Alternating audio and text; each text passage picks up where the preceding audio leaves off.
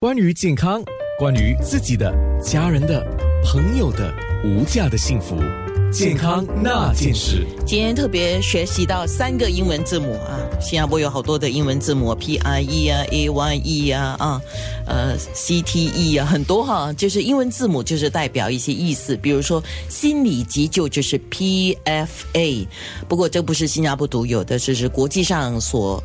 推出的一个叫 Psychology First Aid，就是心理急救。那么刚才我们说了，心理急救有五大要点。第一，你要先准备。啊，就根据这个环境现场的情况，提供一些资讯，可以是安全的条件，或者是当事人所需要的，可以是事或者是物啊。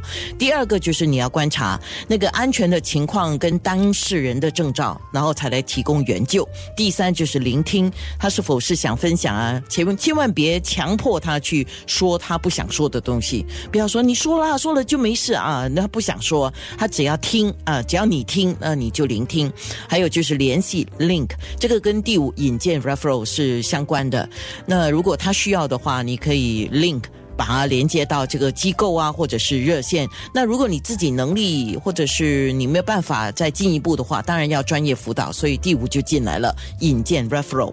那么刚刚有听众就问了一个问题啊，可能这个问题我想就是红十字会的学院副主任李宁李明胜可以来就是回答一下。他说叫我们学。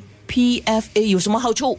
嗯，所以呃，能够学习这个急救法，呃，首先是用一个人性化的关怀去聆听，过后能够呃给予他一些关怀资源，而且能够用那些五个大要点来呃帮助他，而而且这会避免那个当事人。呃，去到一个状况叫 PTSD 哦，这个状况刚才我们特别去查了一下啊，这个英文字母一共有四个，叫 PTSD，就是创伤后压力心理障碍症。就是说，如果你他不能够得到很好的辅助，就情绪不能稳定下来，不能够得到援助的话，这个是很快就会变成是一个心理的问题吗？嗯，个人的那个呃能力能够。应付的过程，如果他的应付过不过来，可能会造成更快。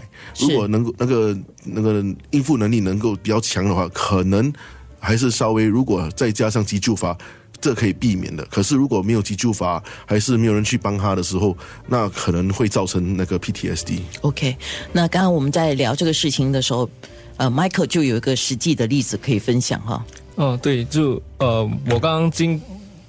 得到呃太太的同意，我可以来分享一下。哦，你刚刚问了哈，可以讲。刚刚问了一下，你可以不要讲是你太太的吗？就是他之前呃，在我们第一个儿子出世的时候，他有得了轻微的那个呃产后忧郁症，后忧郁症。所以后来他康复过后，我们决定，呃，就是在那些母亲团队的 WhatsApp 里面呢，只要有人说他可能有产前忧郁症或产前产后忧郁症的话，我们会就是呃发 WhatsApp 简讯给他说，呃，我们这里是一个聆听的渠道，如果有需要的话，可以呃发简讯可以跟我们谈谈，所以我们可以陪他聊天之类的。所以刚才我们提到的那个。我们讲心理急救的五大要点里面，似乎聆听这个是很重要的哈。那我自己个人也是觉得哈，如果一般上我们是这样讲嘛，如果你能够照顾好你自己的健康，你才能够去照顾好别人嘛，对吗？你首先先照顾自己。所以如果说你能够照顾到别人，这种心理急救也是一种照顾别人哈。那表示说你自己的心理健康状态也是不错的。我觉得这个，如果你能够提升你自己的 EQ。啊，那你提升你自己的心理素质，那么你才可以去帮助别人。所以我觉得这个刚刚我们讲的心理急救，你学习了也帮助自己啊，我觉得是挺好的。是，嗯，哎，那我们现在讲了哈，听说你半夜接到电话是陌生人，因为你是红十字会的的员工嘛，所以你接到电话之后，你就去陌生人的家去帮忙了。哦，那个是用一个。呃，程序叫那个 My Responder App，啊，那个是用那个国家民防部队呃所创造的，所以那时候是凌晨三点呢，我还没有睡啦，要要睡的时候刚好就穿着那种衬衫啊，不是衬衫啊，睡衣的那种 attire，然后就三点凌晨那个像那个那个简讯就响了，过后就在哦。三点，而且应该是这时候应该是没有人会反应，说直接我就按 accept，就是接受这个，就是看谁能够急救，赶快就去了。所以在在两百米两百米之内啊，我就能够拿我的这个急救箱过后，再跑去那个那个患者那个家家家家属那些人的门是开着的，进入的时候，呃，看到一个他的他的爸爸，其实在呃。地上了，已经是不省人事。嗯，所以用着那个步骤，所以我希望我们的通常我们学习也是用步骤，啊、这是一六大步骤啦。就是第一步骤是观察四周是否有危险，我上前没有危险的时候上前就就拍打那个患者患者那个肩膀，就啊，健身先生你有没有意识啊？啊，you OK？有没有有反应啊？就是没有反应，凌晨三点多有没有反应？刚好他也没有，我去观察没有反应，而且他们已经拨打九九五。拨打那个救护车，那个民防部队，所以我会收到那个短信嘛。过后就叫他的儿子去最靠近的那个主屋区楼，那个第一楼有那个 AED 那个体外除颤器。过后就观察那个患者是否还是否有呼吸啊？那时候已经是没呼吸了，所以直接进行那个心肺复苏法。